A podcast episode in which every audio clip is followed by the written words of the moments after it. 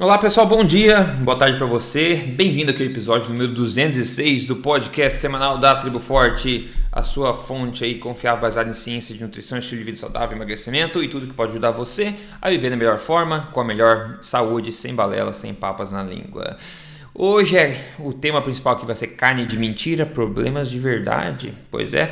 E antes disso tem uma outra visão sobre leite, consumo de leite, né, que é uma coisa aí que sempre tá, sempre recebo dúvidas sobre isso e tudo mais, só tem uma revisão nova da literatura aí pra gente conversar. Doutor Souto, bem-vindo a esse episódio, como é que tá por aí? Tudo ótimo. Boa tarde, Rodrigo. Boa tarde aos ouvintes. Isso aí, pessoal. Vamos começar então com essa história do leite. Ó. Tem uma nova revisão da literatura que foi feita é, acerca do consumo do leite. Né? A revisão foi feita pelo Dr. David Ludwig, com o seu colega, ninguém menos do que, ironicamente, Walter Willett, nessa revisão. Ambos de Harvard. Walter Willett, pessoal, dei risada porque aquela pessoa de Harvard, da escola pública de Harvard, que é veementemente contra qualquer consumo de qualquer alimento animal, né? E o David Ludwig é de Harvard também, enfim, trabalharam junto nessa revisão. Uh, a ideia foi ver se a recomendação atual de se consumir nos Estados Unidos, né, três copos de leite baixo em gordura por dia, é algo baseado em evidência ou não. Você chuta a resposta aí antes de eu falar o resto, né? Bom, para nossa surpresa, como parece ser o caso mais seguido do que não, né? Essa recomendação não é baseada em evidência e, na minha opinião, serve justamente para alimentar a bendita indústria do leite, claro. Mas, na verdade, nem leite é que a gente está falando. Leite de verdade é leite cru, que sai da vaca, não é homogeneizado, reduzido em gorduras e pasteurizado em altíssimas temperaturas, como a gente, vê, a gente vê no mercado. Mas, falando dessa revisão, eles revisaram 100 estudos né, sobre essa questão do leite em vários aspectos. E eu vou colocar o link aqui para quem quer ver a transcrição depois, só emagrecerdeves.com lá tem, sempre tem os links, referência e tudo. Então eu vou, eu vou ler a conclusão dessa, dessa revisão para vocês ficarem a par aqui. Então é o seguinte, número 1, um, são três. Número 1, um, as recomendações correntes de três, né, três porções de leite por dia são excessivas, né? é excessivo. Então eles falam, considere zero, de 0 a duas porções né, ou copos de leite como alguma coisa razoável a se consumir, ok? Ponto 2. Evite é, leite adoçado com açúcar e também é, qualquer laticínio adoçado com açúcar. Na verdade, ficou meio ambíguo. Ele fala assim: evite é, leite adoçado com açúcar e produtos ou laticínios, produtos feitos com leite. Então, não, não, ele não. Eu não sei se ele está pedindo para eliminar, restringir laticínios no geral e, ou só os que são adoçados, não sei. Acho que os que são adoçados, ar, né? porque o, os estudos mostram né, uh, bons desfechos com, pois é. com laticínios derivados. Né? Pois é, deve ser sim. E o terceiro ponto, né? Se você consome laticínios, é que você dê preferência aos integrais, né? Os que têm toda a gordura que eles têm, é o mais natural possível, né? Então, em, em suma aí, essa recomendação de três copos por dia para os americanos não não, não, não, não passa de, um, de uma estratégia para alimentar a indústria mesmo, não tem base evidência nenhuma, como parece ser o caso em muitos aspectos desse tipo de, de diretriz. E eles fazem também um apanhado falando da relação do, é, do, do laticínio com a obesidade, com problemas cardíacos, com câncer, etc. Mas acho que o takeaway basicamente é esse. Eles acabam sugerindo que você consuma de zero a duas porções por dia. Então, é, sei lá, acabam colocando outra sugestão aí. Doutor Souto, não sei se você acabou vendo isso aí. Eu achei que foi conveniente para o Walter Willett, claro, né? Porque o zero está incluso nessa recomendação, né? Mas é, enfim, é uma coisa nova que foi publicada agora no New, foi no New England Journal of Medicine, foi, não foi? Foi, foi. Foi, é, então é, é grande cacife aí. Alto impacto. Ah, eu achei, eu, eu, eu li, eu achei bem interessante. E, e, e, mas o viés que eu acho mais interessante nisso é que ele chama atenção de como as diretrizes conseguem estar tão erradas, assim, tipo a miúde, assim, quase sempre. Ah, porque se você simplesmente chegasse cada um dos pontos que a nutrição tem que abordar e fizesse uma pergunta sim ou não, né, do tipo assim, laticínios são obrigatórios na dieta humana sim ou não? Uh, laticínios devem ser com gordura, sim ou não? Se você fizesse perguntas binárias e jogasse uma moeda para cima, a sua chance de estar tá certo seria muito maior do que a chance que as diretrizes têm, porque elas estão erradas mais do que 50% das vezes. Uhum. Né? É, é, é, é, basicamente como se eles fizessem um esforço sobre-humano para estar errado na maior parte do tempo. É verdade. É, é, incrível isso, porque, é claro, uh, ninguém está sempre certo. Eu e você aqui no, no, no, Tribo Forte aqui também não estamos sempre certos. Não é isso, mas assim, como é possível estar errado na maior parte das vezes? E, e então é mais um exemplo de como as diretrizes vigentes não são baseadas em evidência. Você quer ver uma coisa? Uh, no início do, de um artigo que o Ludwig escreveu lá no uhum. medium.com, ele coloca, ele, ele lembra uma coisa que é uma coisa importante. As escolas nos Estados Unidos, elas são obrigadas a oferecer leite desnatado ou, no máximo, leite com 1% de gordura, que é low fat, é de, semi-desnatado. Né?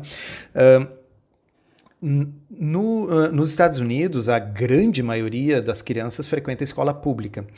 Então, diferente do Brasil, que a escola pública uhum. tem problemas e uh, boa parte da classe média manda seus filhos para a escola privada, né? nos Estados Unidos a classe média também frequenta a escola pública, ou seja, são dezenas e dezenas de milhares de crianças nos Estados Unidos que têm suas refeições dentro da escola pública e elas são obrigadas a beber leite desnatado. Tá?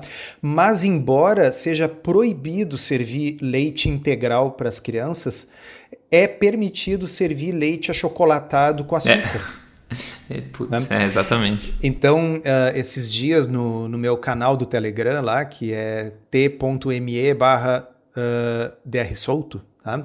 eu estava discutindo esse artigo aí. E aí eu salientei para as pessoas o seguinte, pessoal, uh, reparem o seguinte, hoje uh, quando a gente ouve pessoas como aquele David Katz e tal defendendo as diretrizes, vocês devem ter visto isso, Rodrigo. O pessoal diz assim: olha, na, quando as diretrizes dos anos 70, anos 80 mandaram reduzir a gordura, elas também mandaram reduzir o açúcar. Uhum. Né? Então eles dizem assim: as pessoas não reduziram o açúcar, mas assim é porque elas escolheram não reduzir, porque as diretrizes mandavam.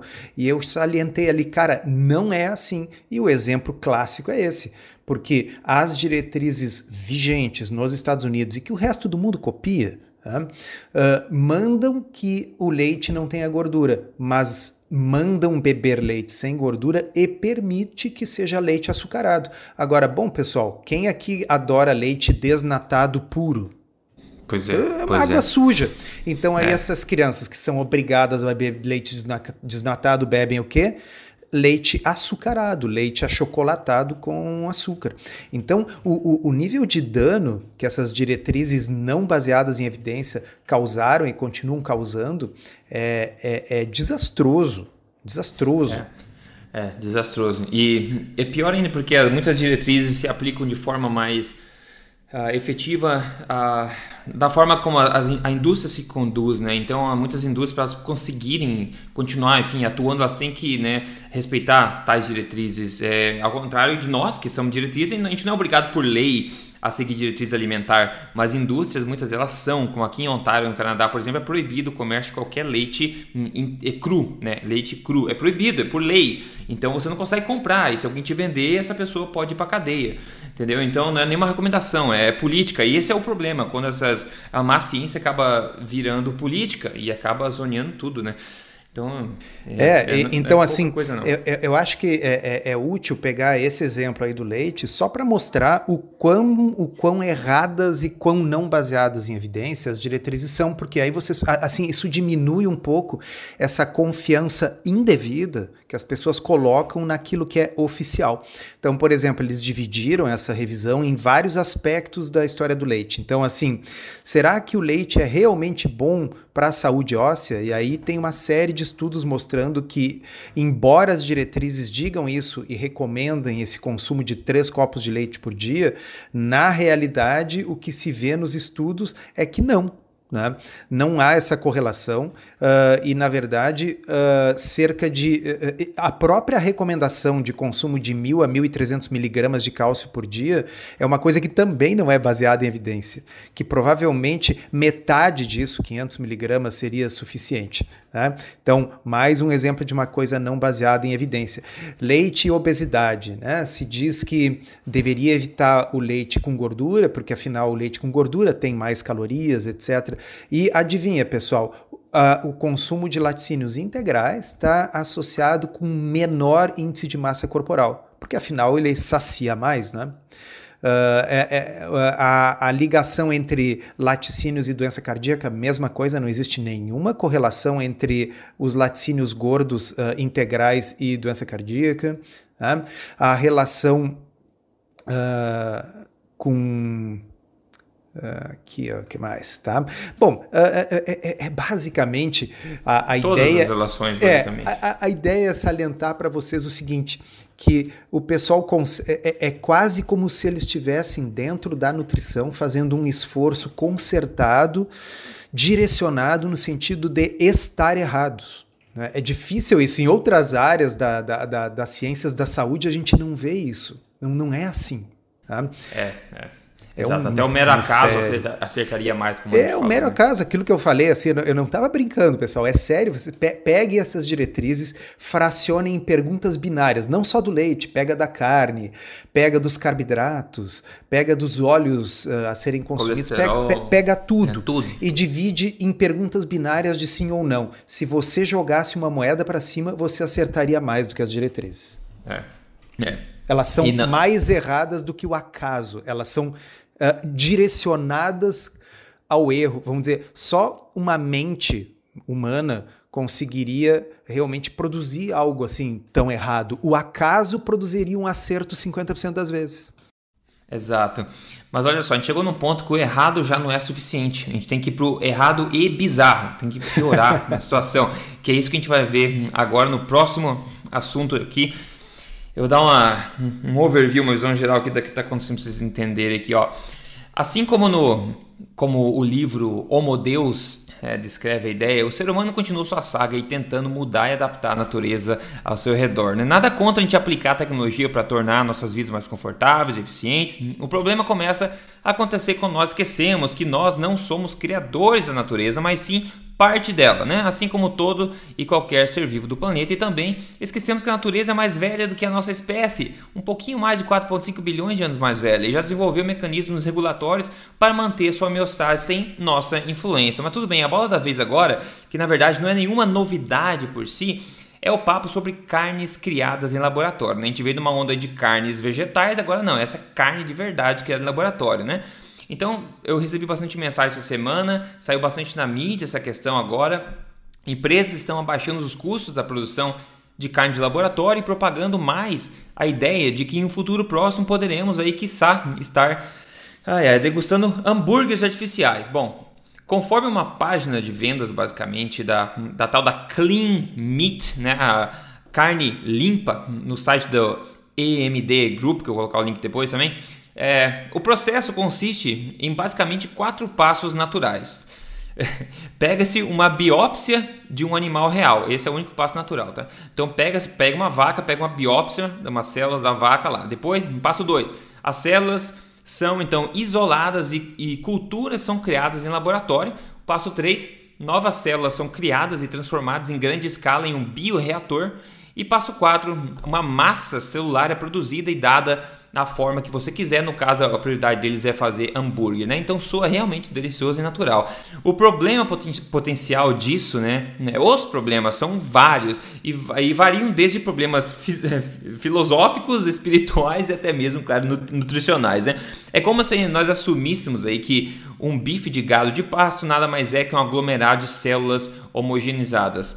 Se hoje a gente não consegue nem mesmo desenvolver um multivitamínico de qualidade que seja equilibrado, saudável o suficiente, de fato bem recebido pelo corpo, ou saber que leite integral é bem-vindo pelo corpo, como nós podemos pensar que nós conseguiremos emular artificialmente, clonar alguns alimentos mais complexos e nutritivos da natureza, como é o caso da carne? Opa, afinal já sabemos como fazer isso perfeitamente, né, doutor Souto? Chama-se pecuária. É. Então eu não sei por que o pessoal está tentando fazer isso, mas isso, pessoal, essa onda que está acontecendo agora. Eles dizem que o custo, que era em 2013, para se criar um hambúrguer dessa carne de laboratório, eles estimam que era 330 mil dólares para um hambúrguer. Eles preveem que vai chegar a um preço mais abaixo, um preço de 50 dólares por um hambúrguer aí é desse de carne feita em laboratório, que não é mais nada, não é nada menos líquido com o que uma cultura, um conglomerado de células, né, criadas e multiplicadas em laboratório, né? Uh, bom, doutor como eu falei, tem vários aspectos, a gente pode conversar isso, mas acho que é uma direção que, que a nossa raça, ou pelo menos pequena parte da graça a Deus, está caminhando aí, que, que é meio assim, é meio difícil até de comentar, né? É, por onde começar, né? Eu começaria uh, aqueles de vocês que nos escutam, que ainda não escutaram os dois episódios que nós gravamos com a doutora Ana Flávia, zootecnista, desmistificando essas coisas uh, sobre a criação de gado e seu impacto. Uh, podem pausar esse episódio agora, vão lá, pessoal, e escutem. Tá? Escutem. Uh, porque o texto que eu coloquei na minha frente aqui, que eu compartilhei com, com o Rodrigo, é um, pre, é, é, é ele é um texto que está no site da Merck. Tá? Quem é a Merck? A Merck é um grande fabricante não só de medicamentos, mas de insumos para laboratórios de análises clínicas, insumos para laboratórios uh, que, uh, de biologia molecular. Tá? Ou seja, a Merck tem tudo a ganhar com isso, correto? Uhum. Tá? Então a Merck começa, é como uma redação, sabe? Uma redação do Enem, assim, você faz um primeiro parágrafo situando a situação, é um outro parágrafo colocando os motivos, aí depois você desenvolve, você faz uma conclusão. Então, como é uma é página que... de vendas realmente é, disfarçada. Como é que começa essa página de vendas da Merck? Tá? Coloca assim, ó, mas a, é, primeiro é, as pessoas adoram uma carne, um hambúrguer e tal. Aí o segundo parágrafo, mas a forma como nós temos tradicionalmente produzido carne carne, uh, ao criar animais nas fazendas, é, é ambientalmente insustentável. Como é que é? Uhum. É, tá? então, aí é que aí. vocês têm que ir lá ouvir aqueles dois episódios, tá? Exato. Olha só. Colocando pressão nos nossos recursos, tais como terra e água. Então, é aquelas mentiras que nós já discutimos várias vezes aqui. A água é da chuva. A água da chuva choveria no campo, tendo ou não vacas lá, contribuindo para a perda da biodiversidade. Pessoal, isso é bizarro, é uma mentira bizonha, cara. Assim, bizonha. Qualquer um que já tenha ido numa fazenda sabe que a biodiversidade está na área da fazenda dedicada à criação animal, à pecuária, e não aonde nós temos o contrário da biodiversidade, que é a monocultura. Tá certo? Exato, exato. Então, onde nós temos a criação de gado, de ovelha, que no Brasil é a pasto, vão lá e escutem os episódios da doutora Ana Flávia, ah, mas ou então pelo menos olhem pela janela do carro quando vocês estão na estrada e é, vejam se vocês estão vendo que grandes prédios de concreto com os animais confinados, não, vocês estão vendo as vaquinhas e as ovelhas pastando na grama e lá tem biodiversidade. Vão ali e vocês vão encontrar todo tipo de bicho, todo tipo de pássaro, vão encontrar uh, cobra, lebre, tá certo? A biodiversidade é o contrário, mas continuando com as mentiras da página de vendas da Merck, tá? Contribuindo para a perda perda da biodiversidade, porque afinal, biodiversidade a gente encontra em reatores químicos onde a gente multiplica células de biópsia. Lá tem biodiversidade, né? Só lembrando, ah. doutor Souto, que antes ah. da, da, nossa população como ser humano explodir, esses animais já estavam pastando muito mais ao redor do mundo, então eles precedem a própria no, nossa própria existência. Exatamente. Ah, e a emissão dos gases estufa. E aí é aquela coisa que já foi discutida naquele episódio. Pessoal, o gás que a vaca emite é o gás que ela produz ao digerir a grama. Que gás gás é esse? É o CO2 e o metano. CO2 e o metano são, são reabsorvidos pela folha verde na fotossíntese e viram grama de novo. É assim que funciona. Isso não tem nem isso não acrescenta nada de carbono na atmosfera. Isso é ciclo, ok? Ah, e aí ele diz assim, portanto, claro, você bota uma série de premissas falsas. Se a pessoa que está lendo acredita nas premissas falsas, aí vem, portanto, nós precisamos de uma mudança radical na nossa abordagem. Tá? E aí, qual é a mudança radical?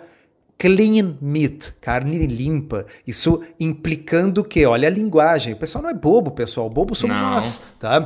É assim, que a outra carne, a, a outra carne é suja tá certo? Diferente é. dessa que é limpa, criada num laboratório. Tá escrito, tô lendo, traduzindo para vocês. Criada em um laboratório ao invés de uma fazenda. É espantoso que alguém consiga dizer isso com a cara limpa e lavada é. e consiga convencer quem está ouvindo ou lendo de que isso seja uma coisa boa, de que é melhor para você comer uma coisa criada em um laboratório do que aquilo vindo da fazenda. Ah, aí, então, assim, Uh, eu sei, nós somos repetitivos, mas pessoal, está havendo uma lavagem cerebral global. Se repete ad nauseum essa ideia de que há um que a vaca tem plutônio e contamina a água, que ela gera CO2, que a vaca vai lá no subsolo, extrai o petróleo do pré-sal e bota na atmosfera, tá certo? E, e a, a, hora que todo mundo acredita nisso, aí você criou um problema. Puxa, a gente adora é, comer exato. carne, mas não pode. Quem é que vai nos salvar? A Merck. Uhum. Exatamente. Então, cara, Uma boa notícia que tem nessa parte de vendas, a boa notícia é que é, eles preveem, a FAO, a Organização de Alimentos e Agricultura das Nações Unidas, prevê que a demanda por carne e leite irá aumentar em até 70% até 2050. Aparentemente, né, a gente está comendo também mais do que o dobro de frutos do mar do que a gente comia 50 anos atrás. E um dos maiores erros que eu acho que acontecem, que a gente tende a continuar cometendo como espécie, é sempre manter a petulância de tentar prever o futuro. Né? Prever se a população em 2050 vai chegar até 10 bilhões de pessoas, como nessa parte de vendas eles mencionam, né? Previu-se no passado que as temperaturas já estariam vários graus mais altas, não estão. Previu-se que a Flórida já está embaixo de água, não, não está. Prevê-se muita coisa. O problema Ô, é Rodrigo, quando... se, se previu que o petróleo ia acabar nos anos 70. Aí, é mais uma das previsões, né?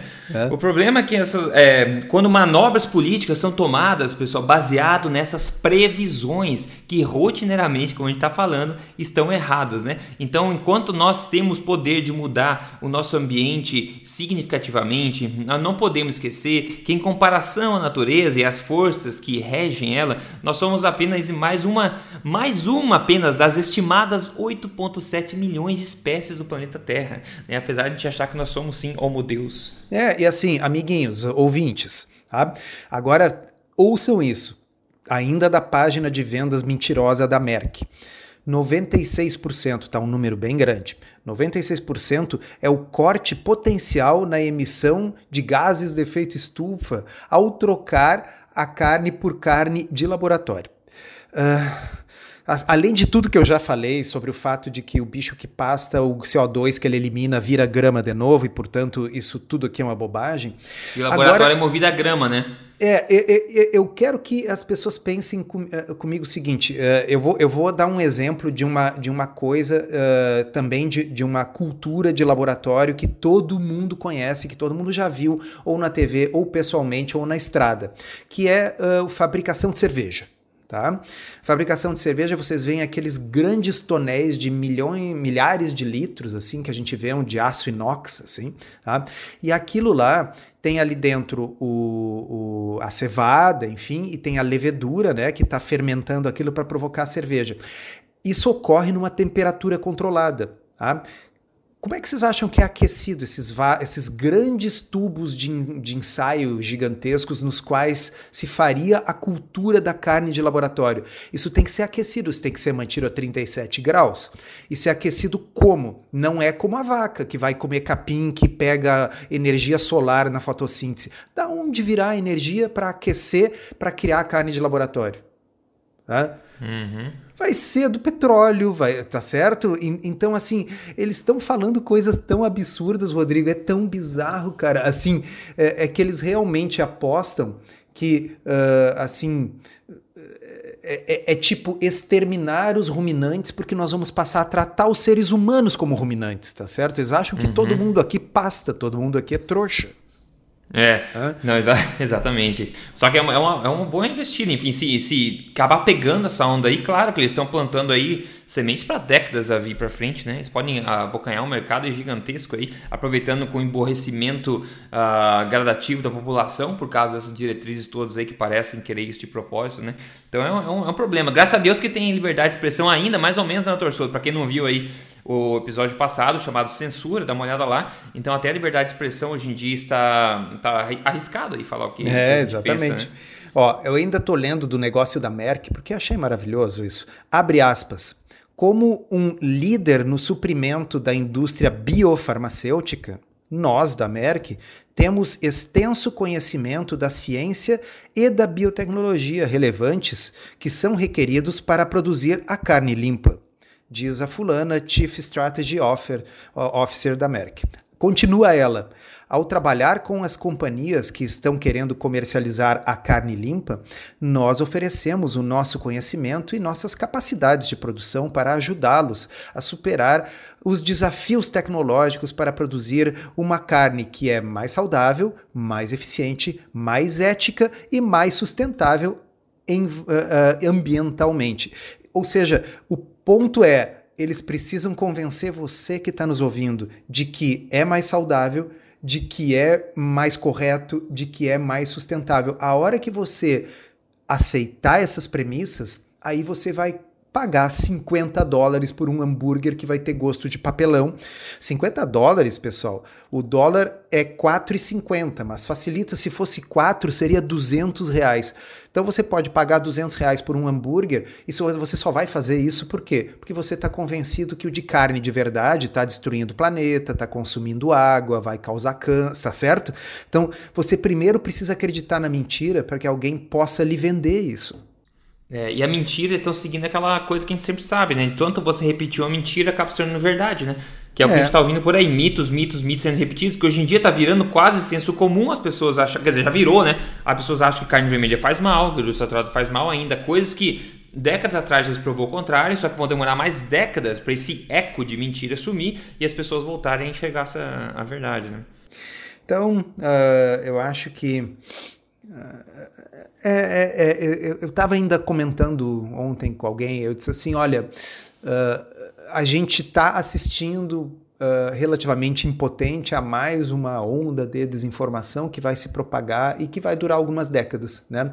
Então a gente faz a nossa parte, né? Vocês que estão nos ouvindo aí talvez não sejam afetados por esse vírus intelectual aí que é pior do que esse coronavírus, né? Uh, mas não adianta porque em algum momento isso vai afetar, né? No sentido de talvez impostos sobre a carne, uh, se as pessoas se convencerem de que é uma coisa que faz mal para o planeta. Né? Uh, é, são, são tempos sombrios, mas a gente faz o que pode.